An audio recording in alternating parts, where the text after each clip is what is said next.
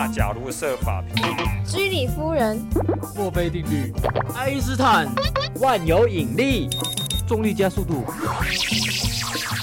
玩科学，玩科学，科学可以用玩的吗？科学好好玩，科学好好玩，科学好好玩，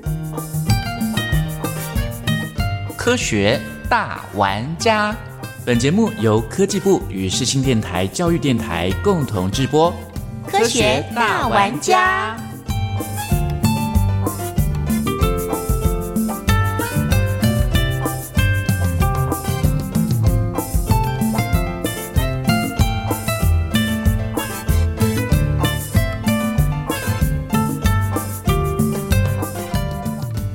学大玩家节目，我们今天邀请到国立清华大学原住民族科学发展中心的主任傅立玉副主任。刚刚在节目的第一个阶段呢，也帮我们介绍了飞鼠部落哦，这个得奖的节目，后面连续得奖，再探飞鼠部落，还有吉瓦斯哈连连得奖。那您也是飞鼠部落的创战主持人。好，我刚刚有提到说，您接触原住民族的科学。起源于二十几年前，嗯，哦，那您走进原住民部落，最震撼您的就是那个烟苦花鱼。那最让你觉得有趣好玩的又是哪一项呢？嗯，部落里面啊，我吃了苦花鱼之后，后来又在进部落。呃，有一次是在祖灵祭的时候，嗯，那那时候大家就会做很多。好吃的，好吃的，好玩，你好有口福哦！是啊，就我就看到一个竹子枪，竹子枪，用竹子去去做出来的枪，不是我们一般用竹筷子做的枪。啊，我们小时候是用竹筷子，是，那它不是，它是用竹管子，还有那个竹片做成板机啊，然后这样去可以可以从里面把竹筷子啊，把破射出去，射出去，嗯，哇，那东西好好玩哦！那我第一个想到就是说。这个就是因为那那个竹片它的形状产生形变嘛，竹片产生形变，那形变的话就会产生弹力，嗯，那弹力可以把那个破布子啊或者是竹筷子给射出去，嘣，弹出去，对，而且那声音真的超超有效果的，嗯，我就玩一直玩，我觉得超好玩的，那我就一直问说这是谁做的，嗯，后来我找到了齐老，我请他帮我做，然后嘿，他就帮我做了，我记得第一次做了五十把。做这么多，老师你要干嘛？上课啊！哦，呃，因为我要进行试教，我就把它设计成一个教学单元，嗯，用来教什么虎克定律。因为虎克定律说嘛，这个弹弹力的大小跟那个一个物体的形状，嗯，所产生的形变大小是成正比例，所以这个弹力弹性就是一个科学的原理了。是啊，虎克定律。可是我们在一般在课本里面就是给一个弹簧。嗯，然后下面呢放那个砝码，啊，看到砝码是多少克重，然后那个簧弹簧呢就会伸长掉多少这样子，对，伸长量是多少？我觉得，诶，这个是很科学、很精准。但是我觉得这学生可能如果有那竹枪哦，玩起来一定会更更起劲。嗯，所以我就把它设计成一个单元，然后在那个部落里面办夏令营来做试教，就发现说。这个小朋友真的超开心的，那他们还很很认真的去做记录。比如说，我现在这个扳机的位置放竹片呢，放在什么地方？那弯曲程度会不一样，因为我们拉的越后面越紧的话，它弯曲的程度会越厉害嘛。然后弹的会越远越越远，嗯，那可以画出那个 x 轴跟 y 轴的那个关系图，嗯，哦，就是那个位置，然后呢第几格，然后跟那个它的射程的。啊，之间呢会有一个比例的关系。那这个竹枪真的是超好玩，到现在，哎，我在研究室有时候还会偷偷自己玩啊。那你现在会自己做竹枪吗？我不会哦，还是有一点难度，对不对？呃，因为他那个手要就是要去磕，像我们在部落曾经我们带小朋友做，就是请老人家来带小朋友做一把竹枪要做一天。一整天呐，对，那我觉得这个学习过程是很好，蛮不错的。就说小孩子，呃，你看他那种国国二啊的学生正皮的时候，你磨耐性哦。你是说，如果就就让他用弹簧这边做那个实验，可能做完了他不会有很特别的感觉。对对。可是我们的整个设计就是让他自己跟着老人家去做。一把竹枪，嗯然后做完之后让他自己去射去比较，他会发现说，哎，这个形变跟射程之间的关系。嗯，那接着我们再把那个科学课本里面的那个弹簧的跟砝码的那个实验拿出，来，哎，嗯这时候他就有感觉了。嗯嗯嗯，所以我们那花了一整天，我一直觉得是值得。得，对非常值得。而且我记得那一次，呃，我们带了大概三十个小朋友一起做，嗯，他们到了中午，他们是不想吃饭，连饭都不想吃了，，对，就是说太好玩，太有趣了。食物的香味跟那个竹枪比起来，已经、嗯已经没有什么味道了。嗯嗯，哎，以所以我我就发现说，真的是我们有很多的科学的学习活动哦，要重新去思考。那么原住民族的自然智慧、原住民族生活文化里面，就有很多的题材。其实我们不只是说给原住民族小孩子用，其实所有的对所有的人都可以用的，全世界都可以，对，，全人类都可以用的。对对。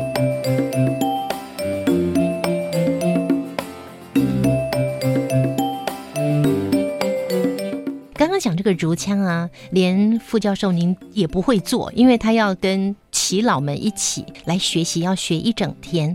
那您可以给我们一个好玩的、简单的、容易做的原住民族有科学原理的游戏吗？哦，说不定你们电台走出去就可以看到的植物叫青冈栎。青冈栎哎，有听过，对，青冈栎长一颗圆圆的，，对，那上头会有个盖子。嗯，哦，那那个如果要要要要这个青冈栎做什么呢？就是可以做陀螺，哦，做陀螺，我们泰雅语怎么 run。那么，怎么 run？哎，可以叫 run 哎 哎，对，可以 run 哈。run 哎，然后那个盖子给它拿掉之后，把嗯那个竹签呐、啊，那看如果那个青冈栎是大一点看大哎小大小，然后把、嗯看你那个竹签或是用竹筷子要把它插上去，嗯，就有个轴嘛，有个轴心，然后一转呢，它它就会转。旋转陀螺，对，就就就它就会像陀螺这样转。那么一般老人家他们说小的时候，他们会在地上画一个圈圈，然后呢就把自己用青冈栎做的陀螺呢就打下去，看看谁的陀螺呢被另外一颗陀螺给挤出去那个圈圈，嗯他就输了。啊，我晓得了，有很多小朋友在玩那个战斗陀螺，哎，不过是钢铁的，好像就是学这个的，对，有点他们的道理是一样，跟角动被撞出去，对对有有关。系。嗯那么我们在做吉瓦斯爱科学的时候，有一季我们就是来讲这个 m r o n 的原理。嗯，那那一集呢，很多小朋友的家长有跟我们说，好奇怪，我的孩子竟然会说角动量啊，什么嗯动量。我说，哎，对啊，吉瓦斯里面有讲啊，嗯就是他们看了以后，他们就印象很深刻。哎，所以那这个。我们平常大家都可以做的，就是如果有青冈力，好可以踩到它的那个果实，果实，对硬硬的一哎，然后颗，自己就可以做一个呃青冈力的陀螺。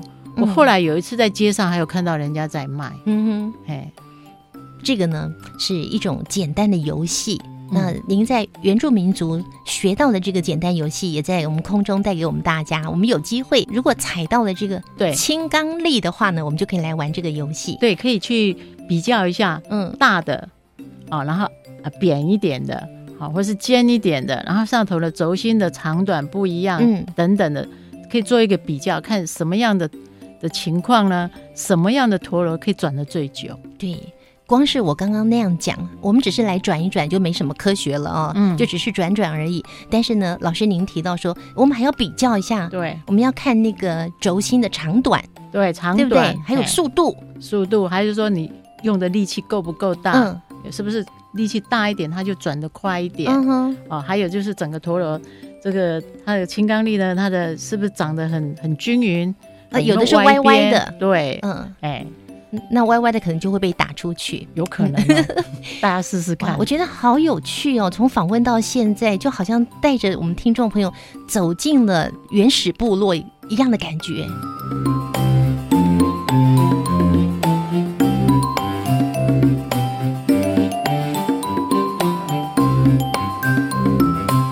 呢，非常谢谢傅立玉副教授教给我们怎么样用青冈栎来做战斗陀螺，这也是原住民的科学游戏哦。既然是玩游戏，那一定是挺快乐的喽。那我们就来欣赏一首泰雅族的快乐聚会歌，等一下，我们再请傅立玉教授为我们带来其他跟原住民相关的科学。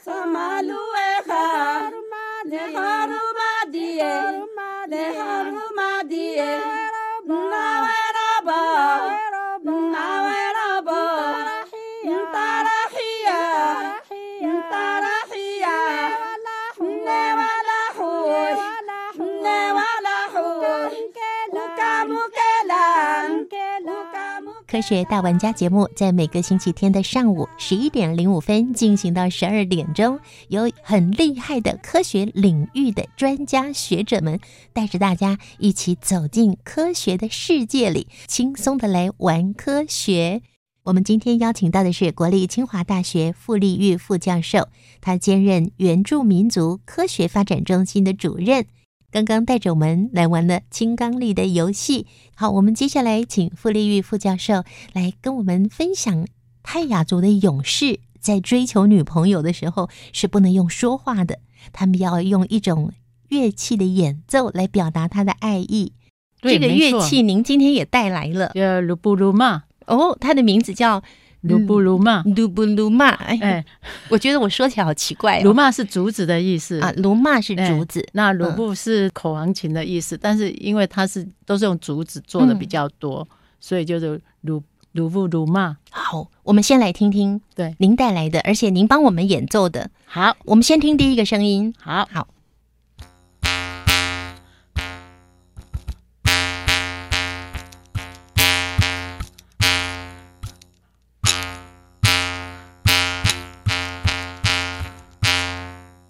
哇，这就是传说中的口簧琴哦！傅教授在我的眼前亲自演奏了这一小段。不过傅教授说，因为他只能够用这个单音来给我们介绍一下刚刚的这个口簧琴，它好像小小的，连我的手掌都不到的长度。哎，嗯，呃，我刚刚用的这一把口簧琴，它是单簧的，它是江明清牧师他所制作的。那么口簧琴呢，在泰雅族、泰鲁格族还有赛德克族。都有这个乐器，嗯，那今天我用的是单簧的，它是呃最简单的一个呃口簧琴，就是单簧。那一般口簧琴，它如果呃还可以很厉害的话，可以做到五簧以上。五簧，它这个簧是那个簧片，它中间有一个铜片，哦，是铜，它外面是竹子，那它中间的镶了一个。铜片，薄薄的铜片。对，那主持人，你有看到我就扯那个，你的手一直在那边拉拉那个绳子，对不对？它旁边那那个绳子就是带动它中间的那一块黄片铜，就是那个铜片震动。那么震动之后呢，我们因为物体震动啊，会呃跟旁边的我们周围的空气的分子嘛啊产生那个。共振对共振撞击，它就会会发出声音。嗯，哎，这个是就是口簧琴的很基本的原理。那么口簧琴呢，我刚刚主持人你会看到它是一个三角形的。那么从由粗到细，那我们知道由粗到细的话，它发出的声音的高低会有一点不一样。嗯嗯。那如果说有更多簧片的话，它还可以产生呃合音的效果。你说同一个竹子里面有？对，在一个竹片里面有更多，最多您看过五片的，五片的，甚至嗯也有七片的，就是有的很厉害，它可以做出很多片。那现在我们很开心的就是，呃，像泰雅族、泰鲁格族还有赛德克族，现在已经有年轻的族人呢，开始呢用不一样的方法来做口簧琴。最近我呃认识一位南汉老师。他就用三 D 列印，用三 D 列印也可以做口簧琴。对，他三 D 列印那塑胶的材质，嗯，那就一体成型的口簧琴，它声音也也蛮有趣，但是跟传统的铜簧的那个铜片的那个不一样，不太一样。那大家来听听看，来听看看，也是傅立玉教授帮我们演奏的这一段哦。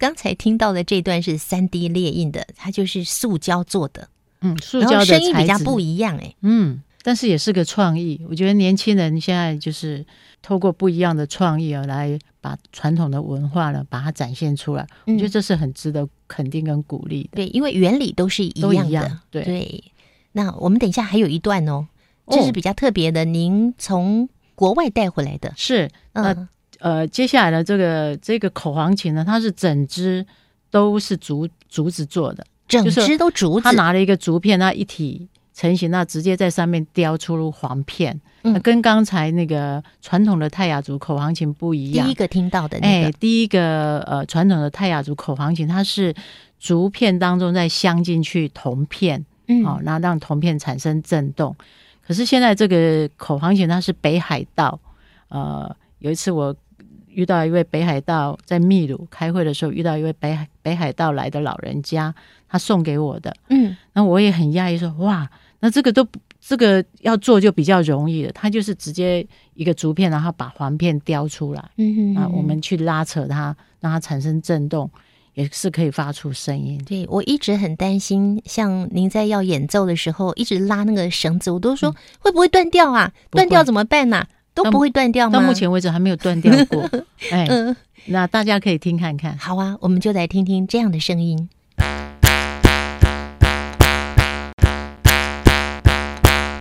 哇，听众朋友刚刚听到的这个呢是北海道来的，它整只都是竹子，连簧片都是竹子，是一体成型的。我个人会觉得它的共鸣会比较沉稳一点，比起来的话，就中间听到的三 D 列印的、那个声音就比较扁，嗯，呃，连我们在录音的时候，它的音量也比较小。是，我觉得主持人真的很厉害。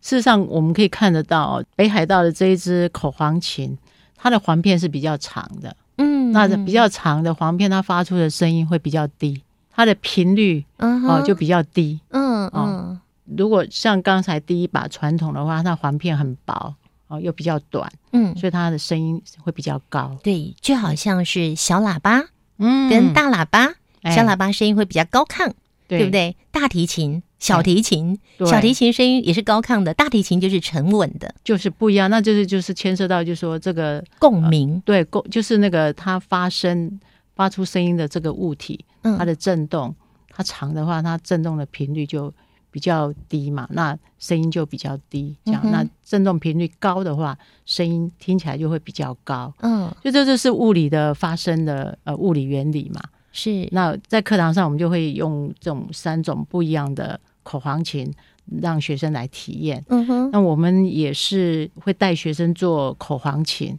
像刚才那个泰雅族传统的口簧琴，做一把要一整天。又是一整天。对，我们在部落也是，就让小孩子去做，我们就是嗯让老人家。我自己不敢说我会做，我有学啊，我都觉得我就是笨手笨脚的那一种的。我学了，我也做了，但是我就觉得我做的不好，所以我我还是请老人家来嗯带小朋友做比较好。通常要做一整天，那么让小朋友做的意思也是一样，就是让他自己做。做了以后呢，他会去跟其他同学来比较，为什么有些同学他口簧琴声音特别的高，嗯，为什么有些人的声音特别的低啊？那为什么有些人吹出来声音特别的大声？那这还牵涉到一个问题，就是吹的时候我们的口腔啊要鼓起来，那是因为他拿的靠近嘴巴，在嘴唇的对，中，就贴到嘴唇这边，然后让嘴嘴巴这样鼓起来。嗯那鼓起来之后呢，就变成一个共鸣腔。那这道理就像我们弹吉他的时候，呃，那个如果没有那个音箱的话，声音也出不来，也不会对变，大，出不来，嗯或是不好听。大家有空的话，家里头有面纸盒啊，你就拿个橡皮筋，嗯你放在手上去去弹，拨，嗯大概没有什么声音。嗯可是如果我们把那一条橡皮筋放在那个面纸盒空的，但里面不要有面纸啊，哈，就是嗯空的面纸盒，把橡皮筋啊、呃把它圈在上面，然后去去拨看看，就有声音了，哎，就有完全声音不一样。哎，所以这嗯个、我们泰雅族人呢，我们在吹口簧琴的时候呢，就是要把这个嘴巴鼓起来。嗯好，那我们在课堂上也是让小朋友做好之后，那有的吹的时候奇怪怎么没有声音？那这时候可能是他的嘴巴呢啊没有把它做传没有撑大，撑大，变成一个鼓起来，变成一个共鸣箱。嗯哼，所以你看，这这又是充满物理原理。对，又是科学了，对不对对？而且这口簧琴呢，在部落里面呢，我们也不是随便可以乱吹的。不是随便可以乱吹哎，哦比。如说呢，上山去打猎的时候，有很多的事情必须去做。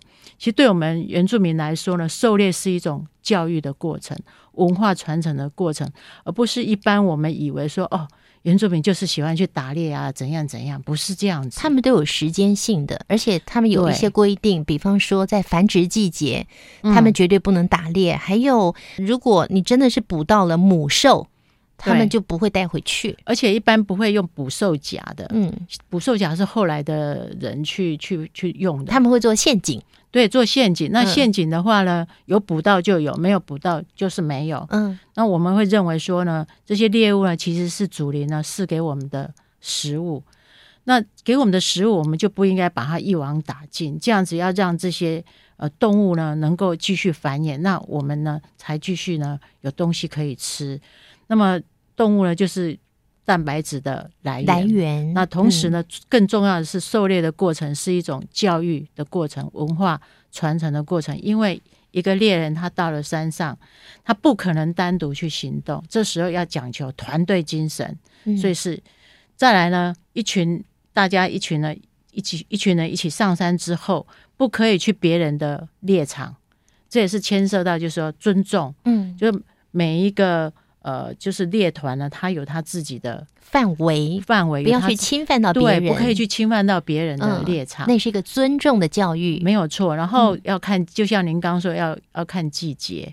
那么讲到口簧琴，就说去打猎的时候不可以吹口簧琴打猎的时候不可以吹，我还以为打猎的时候特别要吹呢。哦，那可能要等那个打猎结束以后，对，就是说狩猎归来的时候，嗯然后有猎了一些猎物，然后大家要来分享，那这时候是庆祝一下。哎很开心的时候，嗯那大家就可以吹口簧琴。嗯哼，那另外就是说，就刚您提到，就是说，如果有男生啊看上某个女生，他很喜欢的时候，要追求她。对，嗯那我们是很含蓄的，我们是用口簧琴嗯，哦。那口簧琴的声音其实不大，哦，就是你我啊这样大家面对面听得到。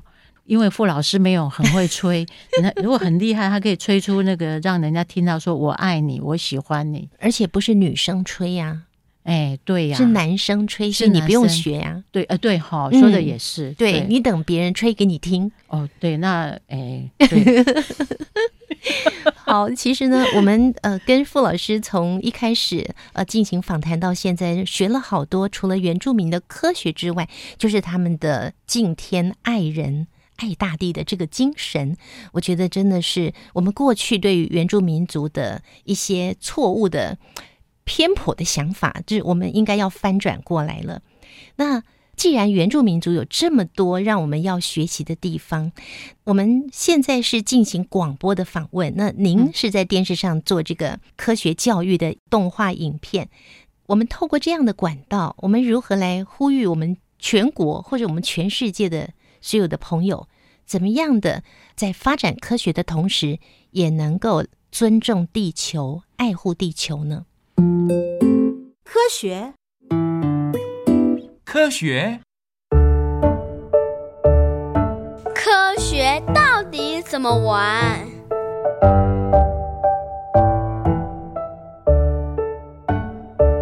我觉得这件事情是很重要、很重要的事情，就要无孔不入的去做宣导，而且把这个概念呢传播给所有的人，好，全世界的人。那除了广播、动画等等的，那么在日常生活中，我们比如说学校的老师，好，还有就是任何一个机会，都要抓紧机会去去让大家了解这件事情。其实它的面是很广的，嗯那包括家庭教育，哦，从一个孩子他出生开始学讲话开始，父母亲呢都应该有责任来引导他，哦，去了解大自然，那了解呢不同的族群文化当中，大家是怎么样来看这个自然。那其实大部分呃，整个在我们全世界所有的原住民族族群，大家想想看了，他们是在这个自然界里面这样子经过这么这么长久的时间，他可以这样子存活下来。他要面对的是多少的那种那种天灾、气候的变化等等，所以呢，已经有发展出一道非常完整的自然的智慧，怎么样跟大自然和谐相处。所以，我们不只是说透过我们的媒体哦，现在我们哦网络也有网络的媒体平台等等的这些之外呢，我觉得在我们的日常生活中，我们就是无孔不入，各种机会。把原住民族文化当中的这些自然智慧，让我们的下一代知道，让我们所有的人都知道。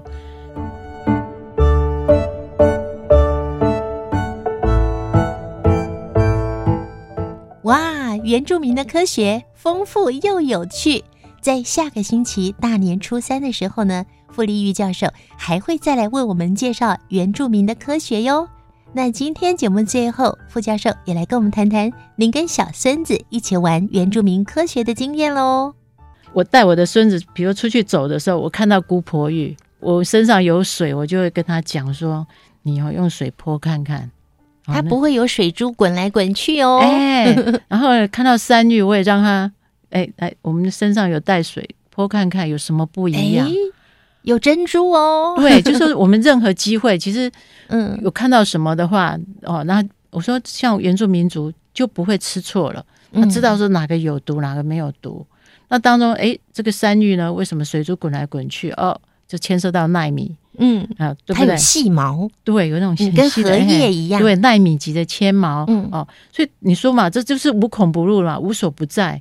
所以原住民族的智慧呢，无所不在。就在我们的大自然中，只是说呢，我们随时随地要掌握它，让原住民族的智慧呢，给我们的下一代有机会学习到。嗯，那我顺带提一下，一零八课纲啊，现在呢，原住民族的文化啊，原住民族的科学呢，已经变成是所有的学生，就是各级学校学生都要学的内容。好棒哦，都是老师您的努力，谢谢你。没有啦，大家一起努力，一起到部落学习。不是只有到部落去吃美食而已，哎，那美食是一定有的，但是更重要的是要学习到原住民族的自然智慧。我相信呢，朋友们应该吃过原住民的风味餐，但是你们有没有真的了解原住民他们有什么样的科学呢？非常感谢傅立玉教授，在下次呢，傅教授还在跟我们分享原住民族的科学喽。Música